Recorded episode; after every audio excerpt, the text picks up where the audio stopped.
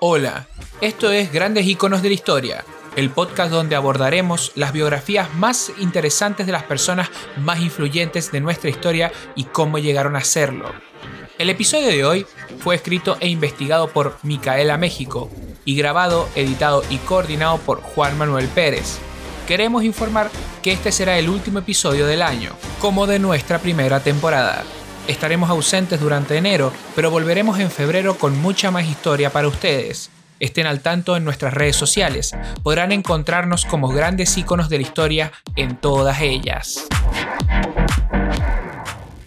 En este último y especial episodio decidimos dedicárselo a los estudiantes, pero por sobre todo a los docentes, quienes continuaron con su labor educativa aprendiendo y esforzándose en esta nueva modalidad virtual. Por ello, el episodio de hoy será dedicado a Paulo Freire. Paulo Freire. Paulo Freire nació el 19 de septiembre de 1921 en Recife, Brasil, hijo de Joaquín Freire, quien era oficial de la Policía Militar de Pernambuco, y, y Eltrudis Neves Freire, quien se dedicó a la crianza de sus hijos. En 1931, por dificultades económicas, la familia Freire se vio obligada a trasladarse a Jaboato, lugar donde fallecería su padre.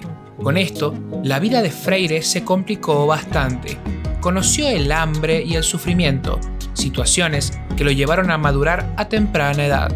Esta experiencia personal lo llevaría a buscar el método más adecuado para buscar la transformación de los males de la sociedad que oprime al hombre.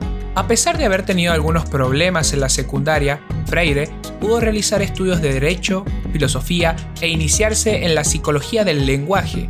En uno de sus últimos libros, comenta que una de sus pasiones de joven era la música, aunque no tenía el talento necesario para dedicarse a ella. Luego, se desempeñó como profesor de portugués en la escuela secundaria. Este trabajo le permitió ayudar económicamente a sus hermanos mayores y a la vez lo introdujo en la problemática educacional, vocación que comenzó a descubrir poco a poco.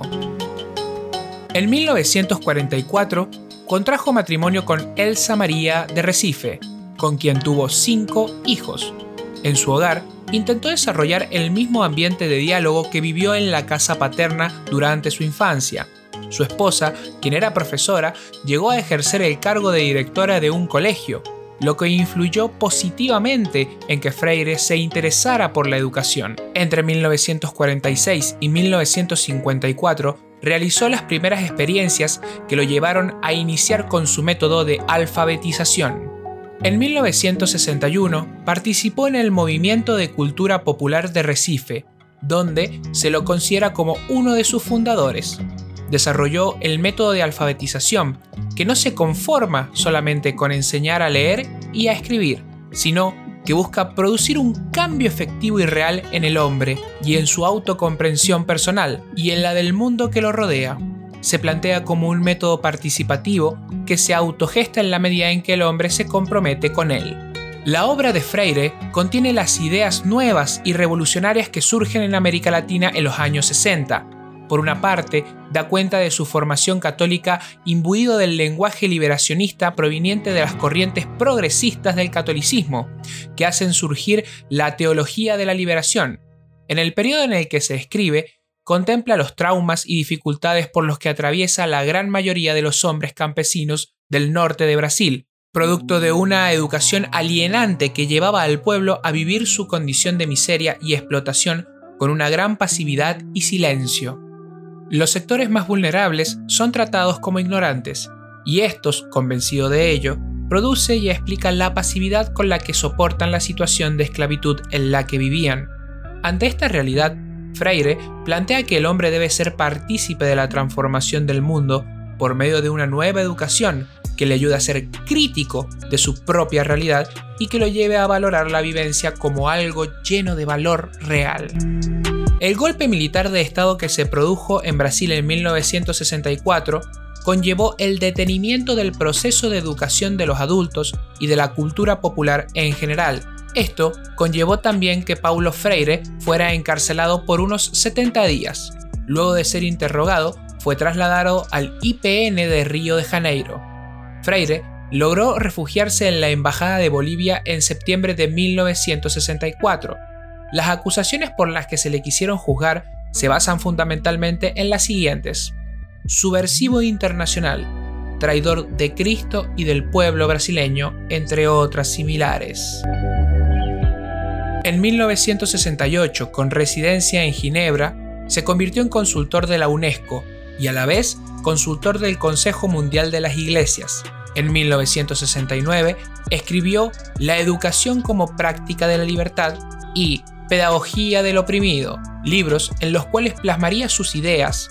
Durante el curso de 1970 a 1971 realizó sus primeros viajes a África. En Chile se dio la posibilidad de un espacio político, social y educativo muy dinámico, rico y desafiante, que le permitió reestudiar su método asimilando la práctica y sistematizándolo teóricamente. Esta experiencia fue fundamental para consolidar su obra y para la formación de su pensamiento político-pedagógico. En agosto de 1979, bajo un clima de amnistía política, felizmente regresó a Brasil. Es recibido calurosamente por parientes, amigos y admiradores. Tuvo que recomenzar una vez más. Se planteó él mismo, reaprender a mi país. Para ello, realizó incesantes viajes por todo Brasil dando conferencias, publicando y entablando diálogos con estudiantes y profesores. A sus 70 años, Freire seguía disfrutando de la vida, predicando la fuerza del amor, defendiendo la necesidad del compromiso personal con los desheredados y reelaborando sus ideas sobre la educación. Incluso en México problematizó sobre la educación universitaria, su legado al respecto se encuentra en la obra Paulo Freire y la educación superior, publicada en inglés en 1993 por Miguel Escobar, Alfredo Fernández y Gilberto Guevara.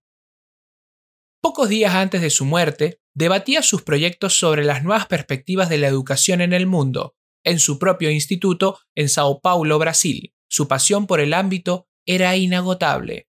Paulo Freire Muere el viernes 2 de mayo de 1997 a los 75 años de edad a causa de un infarto de miocardio.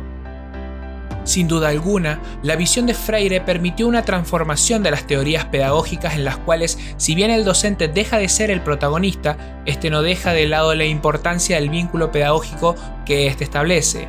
Para él, la educación es un acto de amor, por tanto, un acto de valor capaz de transformar realidades. Para finalizar, deseamos citar un fragmento del manifiesto liminar de la Reforma Universitaria de Córdoba de 1918, el cual consideramos como una importante reflexión sobre lo que significa el acto educativo y el rol de los docentes.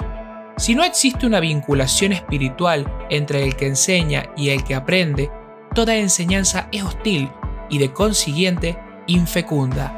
Toda la educación es una larga obra de amor a los que aprenden. Esto es Grandes Iconos de la Historia, y de parte de todo el equipo les deseamos que encuentren la liberación en el conocimiento y que nunca pierdan el hambre de saber. Gracias por escuchar y habernos acompañado durante esta primera temporada.